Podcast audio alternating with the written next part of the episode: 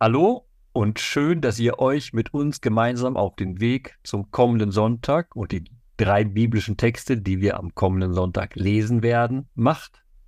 Mein Name ist Till Magnus Steiner. Ich bin der Alttestamentler hier im Bunde des Podcastes in Principio.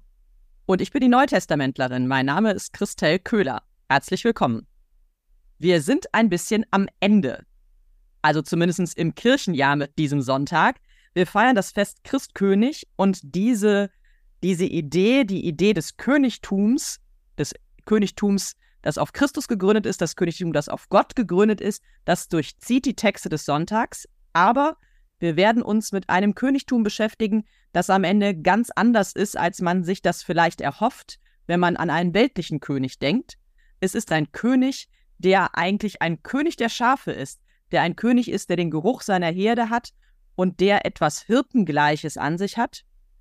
Lasst uns mal in die Texte reinschauen und ihr werdet sehen, was es mit diesem besonderen König auf sich hat. Fand ich gerade klasse formuliert, den Geruch seiner Herde hat. Das passt sogar auch wunderbar. In der ersten Lesung heißt es ja, er, der inmitten seiner Schafe ist. Und gemeint ist da eben Gott als Hirte, der mitten in seiner Herde auftritt. Aber bevor wir so direkt in den Text reinspringen, vielleicht worum geht es überhaupt? In der ersten Lesung im Buch Ezechiel sind wir eigentlich wieder in der Exilszeit, beziehungsweise in der Frage, wie geht es danach weiter? Und du hast eben schon gesagt, man soll nicht sich zu sehr auf die weltlichen Königtümer verlassen, sondern die Hoffnung weiter ausbauen und gucken, was bringt denn dieser König der Himmel über uns, zu uns. Und darüber redet Ezechiel ein bisschen. Und da muss man kurz wissen, bevor wir den Text einsteigen, in dem Kapitel wird erstmal die Führungselite Israels richtig abgeurteilt. Die Hirten, also die Führungselite Israels, die haben nämlich sich selbst geweidet, anstatt das Volk Israel zu weiden. Und wir steigen am Sonntag dann genau damit ein, dass nun Gott selbst auftreten wird, um sein Volk zu weiden. Damit sind wir schon mitten in diesem Kontrastbild, was das Königtum ähm, an diesem Sonntag uns in den biblischen Texten präsentiert. Es geht um ein König sein, ein Anführer sein, das sich abhebt jeweils von ja Gegenbildern. Und das ist eben super schön im Buch Ezechiel dargestellt. Dazu muss man dann doch auch noch mal ein bisschen davor lesen. Das hilft, um das einzuordnen. Aber man versteht dann, warum Ezechiel hier so pointiert ähm, zur Sprache bringen lässt, wie Gott sich dieses Hirtenamt, dieses Hirtensein vorstellt. Ein Hirt, der sich um seine Herde kümmert. Ja, das ist eigentlich das zentrale Motiv und das ist die Linie, die hier von Ezechiel stark gemacht wird, im Gegensatz zu den Anführern des Volkes, die eben dieses Kümmern völlig aus dem Blick verloren haben. Und deshalb betont der Text am Sonntag nochmal so stark, dass nun Gott selbst handelt. Vorher hatte ich eben schon darauf hingewiesen, ist die starke Kritik in Vers 2, dass die Hirten sich selbst geweidet haben. Um das Bild mal auszuführen, Sie haben sich selbst auf die grüne Aue geführt. Sie haben selbst die Wasserquellen für sich verwendet. Ne? Das Bild kann man weit ausbauen. Nun aber sagt Gott ganz, ganz deutlich in Vers 15, so hören wir es am Sonntag, ich, ich selber werde meine Schafe weiden. Und ich, ich selber werde sie ruhen lassen. Vielleicht darf ich den Vers 11 doch noch mit hinzufügen, wenn du es erlaubst. Das ist nämlich, finde ich, du hast gesagt, die haben sich selbst, die falschen Anführer, an die grünen Auen geführt. Und das ist ja eine Form des Machtmissbrauchs, der da eigentlich zum Ausdruck kommt. Ne? Eigentlich soll ich jemand anders auf die grünen Auen führen. Ich soll gucken, dass es meiner Herde gut geht. Und Vers 11, der Einstiegsvers, heißt, siehe, ich selbst bin es, ich will nach meinen Schafen fragen. Und das ist etwas, dieses Interesse an den Schafen, dieses Fragen nach ihnen, sich wirklich im wahrsten Sinne des Wortes um sie kümmern, das ist dann das, finde ich, was in Vers 15, den du gerade ja schon äh, vorgelesen hast, auch mit dem ich selber werde sie ruhen lassen zum Ausdruck kommt. Es geht auch nicht nur darum, dass die Schafe irgendwie schön satt werden und möglichst schnell geschlachtet werden können, also um ein, ein Königtum bzw. ein Hirtentum, was auf Profit hin orientiert ist, sondern es ist ein Hirtentum, das wirklich an dem Gegenüber, an den Schafen orientiert ist. Der Hirte fragt hier, Gott fragt nach seinen Schafen und es geht auch darum, sie ruhen zu lassen. Also tatsächlich auch, dass sie Pause finden, dass es ihnen wirklich gut geht. Aber man darf sich das alles natürlich nicht zu romantisch vorstellen. Wir sind immer bei dem Bild des Hirten so wunderbar. Es gibt ja auch in der Bibel, David selbst war ein Hirte. Da gibt es wunderbare Bilder, wie der junge David an einer wunderbaren Landschaft steht und die Herde führt. Alles so wunderbar romantisch, pastoral, traumhaft, richtig, richtig schön. Aber bereits zur Zeit der Bibel war natürlich den Leuten auch bewusst, ein Hirte ist sozusagen ein zweischneidiges Schwert. Und das ist auch bei uns im Text deutlich. Wir haben eine wunderbare Reihe von Aufführungen, was ein Hirte alles macht. Ne? Er versucht, er sucht die verlorenen Schafe, bringt die Vertriebenen zurück, verbindet die Verletzten, die Kranken kräftigt er. Doch dann steht im Text auch das wichtige Wort doch. Doch, das Fette und Starke werde ich vertilgen. Das ist genau das, was du vorhin gesagt hast. Zum Hirtentum gehört aber auch das Schlachten im Endeffekt. Nur hier wird es jetzt moralisch, ethisch, wie man es auch immer nennen möchte, unterschieden. Die Guten werden geweidet, die Schlechten, die werden geschlachtet. Und die Fetten und Starken sind eben die, die sich selber stark und fett gemacht haben. Ne? Also die tatsächlich die anderen ausgebeutet haben. Also wiederum der Kritikpunkt an den, ähm, an den schlechten Hirten und den schlechten Anführern des Volkes. Genau, also haben wir hier eigentlich wieder zwei Sachen. Erstens haben wir Gott, der sich kümmert und Gott, der auch straft. Und jetzt kommt genau dieses Kriterium rein, was uns wunderbar überleiten wird zum Evangelium schon. Woran entscheidet sich denn jetzt, welche Art von Hirte mir gegenübersteht? Wie soll ich diesen Gott verstehen? Ist es der Gott, der schlachtet, also dieses furchtbare Hirtenbild, was man direkt haben könnte? Oder ist es der Gott, der eben schützt, der zurückholt, der behütet, der achtet, der eben inmitten seiner Schafherde ist? Ich glaube, der Text gibt eine relativ klare Antwort. Du formulierst es so als Frage, aber vielleicht ist nochmal wichtig, es auch zu betonen. Wir lernen hier tatsächlich einen Gott kennen, der auf der einen Seite für Recht sorgt, der unterscheidet zwischen denjenigen, die unrechtmäßig fett und stark geworden sind und denjenigen, die tatsächlich dieser Fürsorge bedürfen und die gekräftigt werden müssen. Ich hatte ja den Vers 15 vorgelesen und da steht, das betonte ich zweimal. Ich, ich selber werde meine Schafe. Der Text am Sonntag sagt uns sehr, sehr deutlich, Gott nimmt sich seines Volkes nun selber an. Er übernimmt die Fürsorge. Es gibt keine Machtelite dazwischen mehr, sondern er wendet sich ganz seinem Volk zu. Ich, ich selber, Gott selbst wird der, der zu sagen, im Dienst seines Volkes nun steht und sich ihm zuwendet. Der Evangeliumstext denkt diesen Gedanken weiter.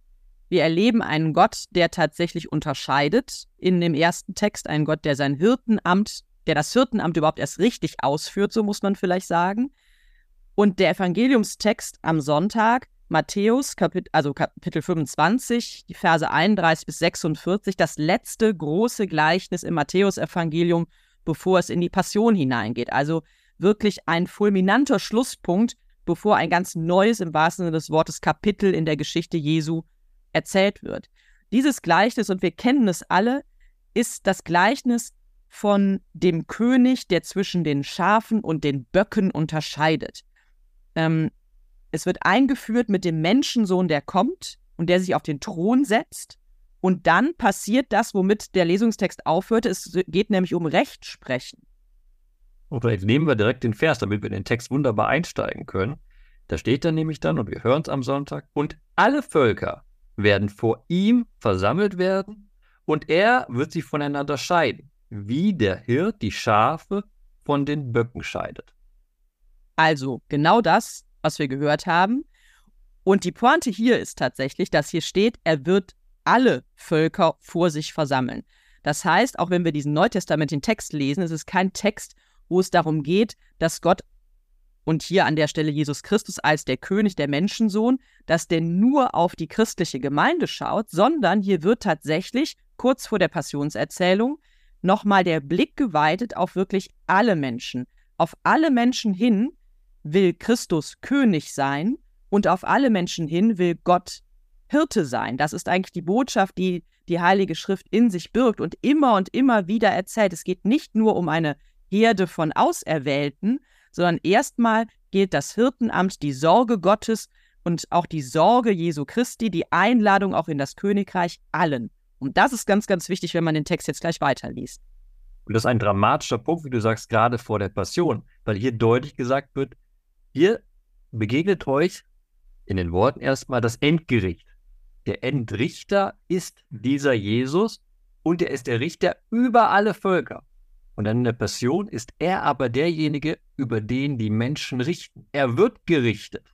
Und da ist diese groß, dieser große Kontrast aufgebaut, der im Endeffekt schon sozusagen der Doppelpunkt vor der Passion ist und sagt, Achtung, jetzt guckt, ist was Wichtiges, wenn ihr aufs Ende der Geschichte guckt, dann versteht ihr, dass was jetzt kommt, die Passion, eine Zwischenphase ist, aber eigentlich das Endgericht doch bei dem liegt, der gerichtet wird. Schauen wir noch mal ein Stückchen weiter in den Text hinein. Also, die Szene wird aufgemacht, er wird alle vor sich herrufen, er wird Schafe von Böcken scheiden und ist ja auch bewusst, dass hier das Bild des Hirten nochmal aufgenommen wird, obwohl ansonsten mit dem Königsbild jetzt hier operiert wird. Denn dann wird gesagt, wie geht das vor sich? Das heißt dann in Vers 34, dann wird der König denen zu seiner Rechten sagen, Kommt her, die ihr von meinem Vater gesegnet seid, empfangt das Reich als Erbe, das seit der Erschaffung der Welt für euch bestimmt ist. Also, kommt her, ist die Einladung, Teil dieses Reiches zu werden, ja, dieses Reiches, wo dieser König der Herrscher ist. Und dann sagt er, ihr, die ihr von meinem Vater gesegnet seid, der Zuspruch. Und dann, dass seit der Erschaffung, also dieses Reich ist ein Erbe, das für euch seit Erschaffung der Welt bestimmt ist. Das klingt jetzt ein bisschen komisch auf den ersten Blick. Das wirkt so nach dem Motto, was man ja auch oft theologisch sagt, da gibt es so ein Buch mit allen Namen, die drinstehen, am Anfang der Zeit, da kommt die Schöpfung und dann werden nur die gerettet, die da auch im Buch wirklich drinne stehen. So könnte man das auch lesen. Auf jeden Fall. Und das ist, glaube ich, auch eine große Gefahr in diesem Text. Deswegen ist mir wichtig, darauf hinzuweisen, dieses euch bezeichnet eben nicht irgendwelche Menschen, die vorher schon als Erbe auserkoren werden, sondern, und das ist dann auch die Weiterentwicklung ein bisschen oder der nächste Schritt nach dem Ezechiel-Text jetzt hier im Evangelium. Die Frage ist, wer gehört denn zu dieser geweideten Herde? Wer ist denn, ähm, wie, wie, wie funktioniert das denn? Wer gehört denn in dieses Reich hinein? Und das sind ihr, also euch heißt es hier, und damit sind die Handelnden gemeint, die im Folgenden beschrieben werden. Es sind nämlich die, über die dann dieser König, also Christus sagt, ich war hungrig und ihr habt mir zu essen gegeben, durstig, ich war fremd, ich war nackt, ich war krank, ich war im Gefängnis. So, das ist das, das, das sind die Situationen, die beschrieben werden. Und ihr, das euch hier drin, das sind diejenigen, die an genau diesen kranken, gefangenen, hungrigen, durstigen gehandelt haben, die den dann nicht weggeschaut haben, sondern die sich genau denen gewidmet haben. Das, was wir im ersten Text im Buch Ezechiel über einen guten Hirten gelernt haben, der den Vertriebenen ähm, sich um die kümmert, der das verirrte Schaf sucht und so weiter und so fort, das genau wird hier zum Kriterium, um in dieses Gottesreich zu gehören. Nicht irgendwas, was vorher passiert ist, nicht irgendwas, was schon verzeichnet ist, sondern die, das Bezeichnetsein mit dem Namen, das ergibt sich genau hierdurch, was ihr den geringsten getan habt, so wie es dann sehr pointiert heißt. Ich stimme dir völlig zu, aber man könnte natürlich einwenden, das hast du jetzt schön theologisch erklärt und so eine Idee reingelegt in den Text, aber es steht ja weiter dahin, ne? Für euch bestimmt ist. Da ist eine Bestimmung drin kann ich sagen, da kannst du jetzt schön drüber auslegen, ja, da muss ein Tool, Fakt, kann ich genauso sagen, ja, es gibt bestimmte Leute, deren Tool ist vorbestimmt. Die kümmern sich um die Geringen und die anderen, die haben keinen freien Willen, die können sich darum nicht handeln. Aber wir haben bisher ja nur die linke Seite, oder? Wo sind wir? Rechts oder links? Ja, rechts, rechts, rechts sind die Gerechten, ja, das kann man sich Liste. gut merken. Ja. Guck mal, wir haben nur die rechte Seite angeguckt. Dieses Gleichnis ist ja sehr parallel aufgebaut. Wenn man auf die linke Seite guckt, wiederholt sich das, ist nur negativ. Und da fällt etwas sehr, sehr Starkes auf. Du hast eben den Vers 34 vorgelesen, den lese ich auch nochmal vor. Dann wird der König denen zu seiner Rechten sagen, Kommt her, die ihr von meinem Vater gesegnet seid. Empfangt das Reich als Erbe, das seit der Erschaffung der Welt für euch bestimmt. Jetzt gucken wir auf die linke Seite. Dann springen wir nämlich in Vers 41, da heißt es, dann wird er zu denen auf der Linken sagen, Geht weg von mir, ihr Verfluchten, in das ewige Feuer, das für den Teufel und seine Engel bestimmt ist. Hier kommt wieder das Wort der Bestimmung vor.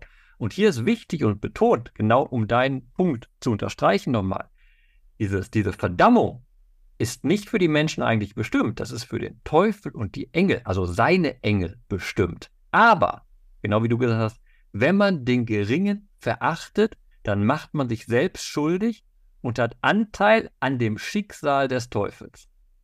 Und es ist auch schön, der Teufel und seine Handlanger, ne? also die Engel des Teufels. Das ist also auch nicht nur das eine Böse, sondern es gibt das Böse in unterschiedlichen Gestalten. Das wird hier so ein bisschen damit ja zum Ausdruck gebracht. Und du hast es sehr schön gesagt, man, dann macht man sich gemein mit dem Teufel. Also wenn man eben die Geringsten und die Kranken und die Hungernden nicht achtet, dann ist man eigentlich, dann gehört man auf die Seite des Teufels. Also klarer kann man es eigentlich nicht zum Ausdruck bringen. Und auch mit einer unglaublichen Radikalität.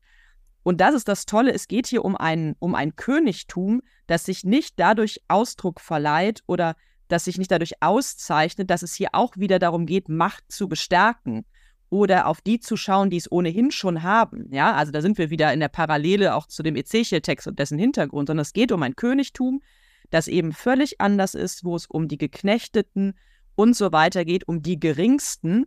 Und wir werden, das hast du eben auch schon erwähnt, jetzt einen Schritt noch weitergehen quasi im Matthäus-Evangelium und erfahren, dass Jesus plötzlich selbst zu einem dieser Geringsten gehört in der Art und Weise, wie er am Kreuz stirbt. Also da wird wirklich eins zu eins deutlich, was das Geringsein bedeutet in der Meinung der Menschen, nämlich auf diese Art und Weise am Kreuz zu enden. Aber wer sich all diesen geschundenen, den schuldlos Leidenden, wer sich denen annimmt, der ist derjenige, für den das Reich geschaffen ist, für den das Reich reserviert ist, so muss man sagen in den beiden Versen, die ich eben vorgelesen habe, Vers, äh, Vers 34 und Vers 41, fällt noch eine Sache zu Königtum auf, die ich ganz interessant finde. Denn es geht hier auch um ein Königtum für etwas. Und dieses Wort für nach König ist eigentlich immer ein bisschen absurd. Wir denken auch beim König an so einen Begriff des Absoluten, der Herrscher über alles. Aber er ist hier eben der König für diejenigen, die an den geringsten handeln, die ihnen dienen. Und das wird dadurch auffällig, finde ich, dass der Begriff König nur in Vers 34 steht. Denn da steht, dann wird der König denen zu seiner Rechten sagen. Der Begriff des Königs rahmt sogar diese ganze Perikop, über die die richtig handeln. In Vers 40 heißt dann, darauf wird der König ihnen antworten, Amen, ich sage euch, was ihr für einen meiner geringsten Brüder getan habt, habt ihr mir getan. Bei dem Spiegelbildlichen auf der anderen Seite kommt der Königsbegriff nicht mehr vor. Die, die nicht handeln, für die ist er nicht der König, die rettet er auch nicht. Und damit können wir schon eine erste Linie ziehen, bevor wir dann auch auf den dritten Text gucken. Der Ezechiel-Text sagt uns, ähm, es braucht eine andere Form von Anführerschaft. Es braucht ein anderes Hirtenamt als das, das ihr in der Welt erlebt. Und es, äh, der Text zeigt uns Gott als den Hirten, der auf eine bestimmte Art und Weise handelt und gerade eben auf die Verletzten schaut, der aber auch derjenige ist, der richtet. Das ist ganz wichtig. Das ist das Bild, das wir im Ezechiel-Text haben. Das Evangelium, der Text hier aus Matthäus, der führt es weiter und sagt, okay, wenn ihr jetzt an diesen, wenn ihr dieses Königtum, dieses Hirtenamt annehmt, dann wie muss es dann für euch aussehen? Also überträgt es in gewisser Weise ja sehr drastisch in die Praxis und sagt, deswegen ist auch dieser erste Teil so groß hier in diesem Gleichnis, ja, das und das müsst ihr tun, denn dann gehört ihr zu diesem Hirten, beziehungsweise hier im Wort zu diesem König, so wie du es gesagt hast, der König spielt nur eine Rolle für die, die in dieser Art und Weise handeln. Das heißt also, es wird hier sehr deutlich gemacht, es gibt ein sich anschließen an das Hirtenamt, an das Königstum Gottes, in dem genauso gehandelt wird, wie der Hirte in Ezechiel ähm, gehandelt hat. Und das muss sich eben bahnbrechen, das sagt das Evangelium, in unserem eigenen Handeln. Und daran entscheidet sich das Schicksal. Erlaube mir noch kurz einen Sprung ins Alte Testament, um diesen wunderbaren Evangeliumstext zusammenzufassen. Das kann man nämlich wunderbar mit einem Bibelvers aus dem Buch der Sprichwörter. Da steht nämlich wunderbar, in Kapitel 14 ist das, in Vers 31, wer den Geringen bedrückt, schmäht dessen Schöpfer. Ihn ehrt, wer Erbarmen hat mit dem Bedürftigen. Jetzt müssen wir noch einen Schritt weitermachen. Oder wir, wir müssen nicht, wir wollen, sagen. wir wollen. Genau. Denn wir haben natürlich wie immer auch noch einen dritten Text. Die zweite Lesung aus dem ersten Korintherbrief ist ein wunderbarer Text und man könnte darüber jetzt auch noch mal eine halbe Stunde sprechen. Aber ihr wisst, wir suchen uns immer tatsächlich eine, eine Linie aus, um die Texte des Sonntags auch zusammenzubinden. Und das ist total schön möglich, auch mit diesem Text. Und hier sei ein kurzer Werbeblock angebracht. Ihr könnt natürlich wunderbar auf unserer Seite die Einzelkommentierung nachlesen und da wird eben jeder Vers einzeln kommentiert und ihr könnt nachlesen über den Vergleich zwischen Adam und Christus und den ersten und den letzten und was das alles bedeutet. Also guckt gerne auf unsere Homepage, da findet ihr zu allen drei Texten die Kommentierung der Texte ausführlich. Wir haben viel in den Texten, in den ersten beiden, die wir schon uns näher angeguckt haben, gehört über das, wie Gott als Hirte und als König agiert. und wozu er uns einlädt, dass auch wir so agieren dürfen. Und die Frage ist ja immer, warum sollten wir das tun?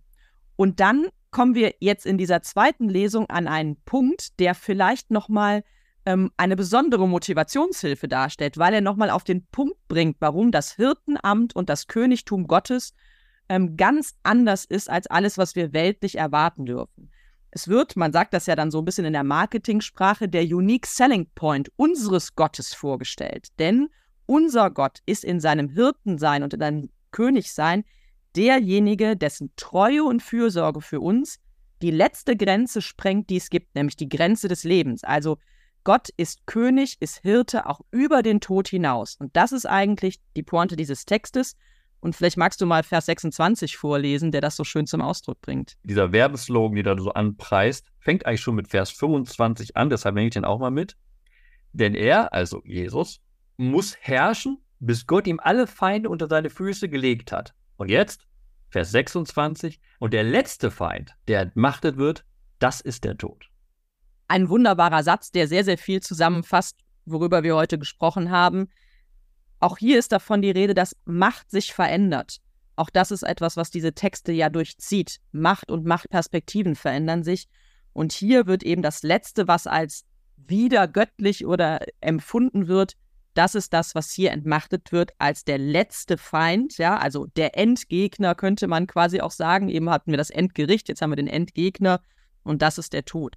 Weil unser Gott, der Gott, an den wir glauben dürfen, ähm, ein Gott ist, der selbst über, das, über die Grenze des Lebens, also über den Tod hinaus, sich als unser Hirte und unser König erweist. Und das ist natürlich was, ähm, was kein weltlicher König uns bieten kann. Und da wird wunderbar nochmal jetzt auch zu Ende unserer Folge das Bild des Königs gebrochen. Weil dieser Jesus herrscht also. Er herrscht, bis alle Feinde unterworfen sind. Und dann der letzte Vers der zweiten Lesung schlägt auf einmal um. Dann ist er nun derjenige, der sie unterwirft. Der, der nun alle Macht eigentlich hat. Dieses Bild der Feinde unter den Füßen niedergedrückt, diese Übermacht, die da ist, zerbricht. Weil nun Jesus eben seine Macht sozusagen übergibt an Gott, den eigentlichen Machtträger, eben der Gott, dem wir in Ezechiel begegnen, der sich seinem Volk selbst zuwendet. Nun wendet sich Jesus diesem Gott Vater wieder direkt zu, indem er sagt, hier ist nun alle Macht zurück, mein Herrschen ist vorüber, du bist Gott, der Vater, der Allmächtige, nimm hin. Und dieser König ist nun, dieser allmächtige König ist nun selbst einer, der sich unterwirft der sich auch unterwirft, und das bindet es nochmal mit dem Evangelium zusammen, der sich am Ende der Macht der Menschen an der einen Stelle unterwirft, wo er sich unschuldig ans Kreuz nageln lässt. Also auch da ist ja dieses Bild des sich Unterwerfens ganz nah zu dem, was wir als Evangeliumstext gehört haben. Paulus geht es hier weniger darum, irgendwie die Kräfteverhältnisse zwischen Vater und Sohn zum Ausdruck zu bringen, das ist vielleicht auch nochmal wichtig, sondern es geht ihm genau darum, dieses Bild nochmal zum Ausdruck zu bringen, was du so schön gesagt hast. Der Gott und auch der Sohn, an den wir glauben, also der Vater und der Sohn, an den wir glauben, es sind nicht diejenigen, die ihre Macht ähm, zur Durchsetzung bringen müssen und die an der Macht kleben, sondern es sind die, die Macht auch wieder loslassen können, so wie das hier bei dem Sohn ist, der sich selber dem Vater dann wieder unterwirft, damit Gott, und das ist ja so schön, damit Gott alles in allem sei.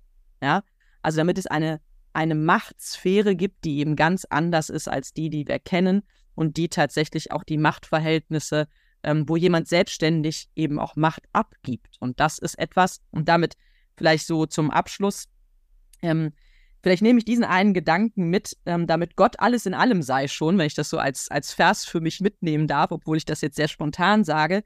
Ich finde wirklich das Faszinierende an diesem Christkönigsfest ist diese Grundidee, die ja auch bei dessen Einführung, die relativ spät erst ja war, ähm, wichtig war, zu sagen, all diesen irdischen Herrschern, die versuchen, totalitäre Systeme aufzubauen, die eine Form von Fanatismus auch mit sich bringen, die sich selber absolut setzen, all diesen Herrschern stellen wir einen Herrscher entgegen, der nicht ständig absolut sein muss, ähm, der nicht an seiner Macht klebt und der vor allen Dingen nicht regiert, indem er unterdrückt, sondern der regiert, der führt, der leitet, indem er sich gerade derjenigen annimmt, die sonst zurückbleiben in einer Welt, in der es nur um Macht, um Stärke, um Fett und so weiter und so fort geht. Ich möchte aus dem Evangelium ähm, den Vers 44 mitnehmen. Herr, wann haben wir dich hungrig oder durstig oder fremd oder nackt oder krank oder im Gefängnis gesehen und haben dir nicht geholfen? Beziehungsweise man kann da auch übersetzen und haben dir nicht gedient. Der letzte, was ich gerade noch in der anderen Übersetzung wiederholt habe, dieser letzte Aspekt ist mir besonders wichtig. Das ist etwas, was in der ersten Hälfte, wo es um die, die sich den Geringen zuwenden, nicht geht, beziehungsweise da wird nicht darauf hingewiesen, ob sie dienen oder wie sie dienen. Das war eine kleine Pointe auch bei diesem Gleichnis eben der Frage, wie diene ich Gott?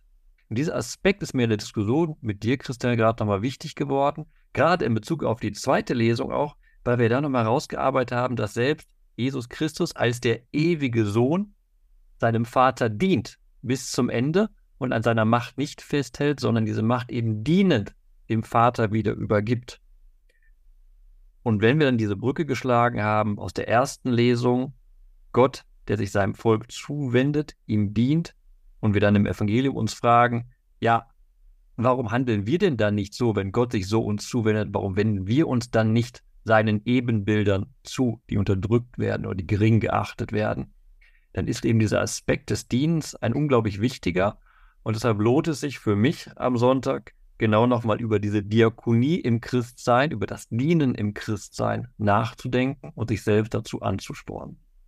Jetzt freuen wir uns natürlich, wie immer, zu hören, was euch anspornt, was ihr mit in die Woche nehmt, was euch aus den Sonntagstexten auch ein Stückchen weiter trägt im eigenen Glauben.